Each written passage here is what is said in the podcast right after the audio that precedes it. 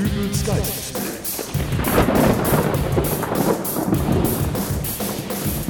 So, und nun noch einmal alle zusammen. Oh, oh, oh. Oh, oh, oh. Das wird aber nicht billig. Das, wird aber nicht billig. Ja, sehr schön. Herr Rilke, ruhig ein wenig mehr Bedauern heucheln. Aber ich habe da irgendwie ein schlechtes Gewissen. Ja, wenn Sie so anfangen, dann sind Sie hier mal ganz verkehrt. Und an dieser Stelle unterbreche ich einmal kurz und heiße auch die Zuhörer recht herzlich willkommen zur 320. Ausgabe von Dübels Geistesblitz. Heute melde ich mich mal von einem Fortbildungsseminar der ganz speziellen Art. Neben mir steht Seminarleiter Friedrich Netzmann. Herr Nettmann, was unterrichten Sie hier? Nun, dieser Kurs richtet sich an die Führungsleitenden von mittelständischen Handwerksbetrieben. Wir haben hier in letzter Zeit immer häufiger feststellen müssen, dass diese Berufsgruppen durch unterschiedliche Faktoren immer öfter überdurchschnittlich belastet werden. In diesem speziell von mir entwickelten Seminarblock von zehn Unterrichtseinheiten will ich dem deutschen Handwerk wieder auf die Beine helfen. Sehr schön. Gerade haben wir ja schon eine kleine Kostprobe gehört. Es scheint da wohl um eine Art Sprechübung zu gehen. Das ist richtig. Schauen Sie, der deutsche Handwerker hat ja in früheren Zeiten ein eigenes Vokabular entwickelt, das aber leider im Laufe der Jahre immer weniger zum Einsatz gekommen ist. Mittlerweile ist schon wieder eine neue Generation von Elektrikern, Gas-Wasser-Installateuren, Malern und Tapezierern am Markt, die das überhaupt nicht mehr beherrschen. Schlimmer noch, das ist Stoff, der nicht mal an den Berufsschulen gelehrt wird. Ja, vielleicht könnten wir da noch etwas hören? Sehr gerne. Herr Pietrowski? Ja, bitte? Sie bekommen einen Anruf von einer älteren Dame, die jedes Mal einen kompletten Stromausfall im Haus hat, sobald sie ihre Kaffeemaschine einschaltet. Bei näherer Untersuchung stellen Sie fest, dass die 40 Jahre alte Kaffeemaschine der Auslöser des Problems ist.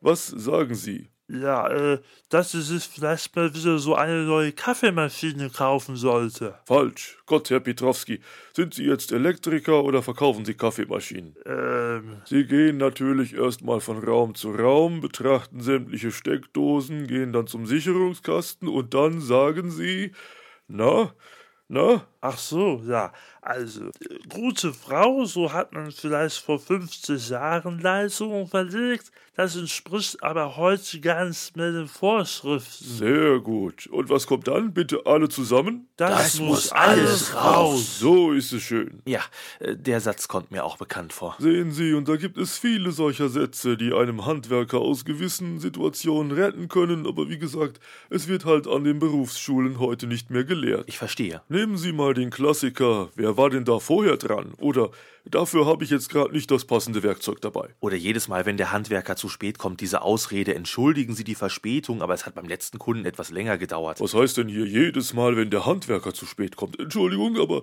da muss ich doch mal meine Schüler hier in Schutz nehmen. Aber es ist doch wohl nicht von der Hand zu weisen, dass Handwerker immer zu spät kommen, oder? Wieso denn immer?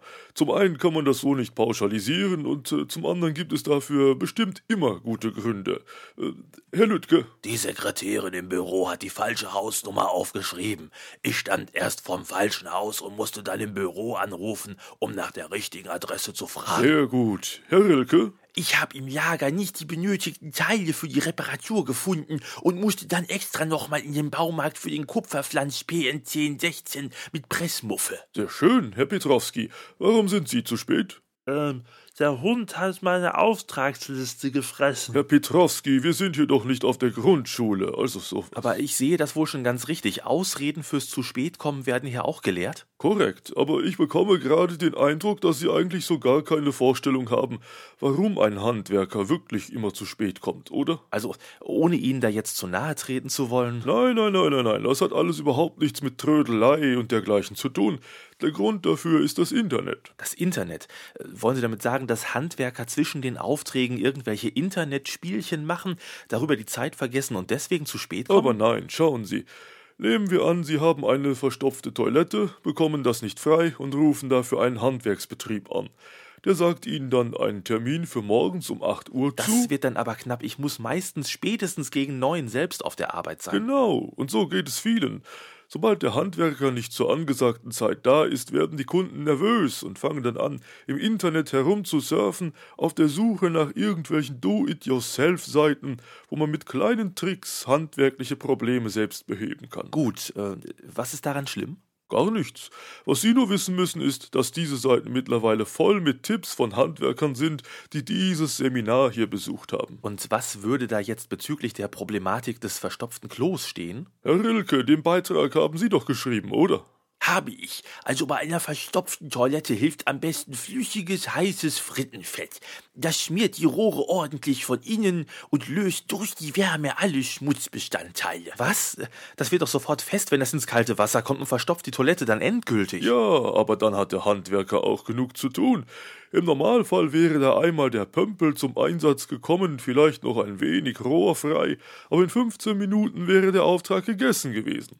Bei der Beseitigung des Frittenfetts kann sich der Kollege noch ein paar Stunden mehr aufschreiben. Ja, aber das ist doch. Herr Petrowski, wie war das mit der Sicherung, die da an dem Sicherungskasten immer rausgesprungen ist? Sie meinen die Anleitung für die selbstgebastelte Sicherung aus Alufolie und Büroklammern, die ich da in dieses Do-it-yourself-Heimwerkerforum geschrieben habe? Ganz genau, das war wirklich Maßarbeit. Stabil genug, um den Kunden keinen Stromschlag zu verpassen, aber das Ding hat die komplette Verkabelung im Haus weg geröstet. Da hat sich der Herr Pietrowski einiges an Arbeitsstunden aufschreiben dürfen. Das ist unglaublich. Herr Rilke, wie schaut's bei Ihnen aus? Ich schreibe hier gerade einen Beitrag zum Thema alternative Dichtungsringe an Wasserrohren, beispielsweise gekochte Spaghetti oder Zwiebelringe. Das erscheint mir fast ein wenig zu gewagt, aber im Großen und Ganzen glauben die Leute ja tatsächlich alles, was sie im Internet lesen, und bis der Handwerker dann da ist, dürfte es schon eine ordentliche Schweinerei entstanden sein. Und somit danke ich für das Gespräch, Herr Nettmann, und verabschiede mich dann jetzt auch bei meinen Zuhörern. Wir hören uns wieder in der nächsten Ausgabe von Dübels Geistesblitz. Bis dahin alles Gute, euer Dübel und tschüss. Sagen Sie mal, ist es normal, dass an Ihrem Mikrofon so eine rote Lampe leuchtet? Bleiben Sie da bloß weg!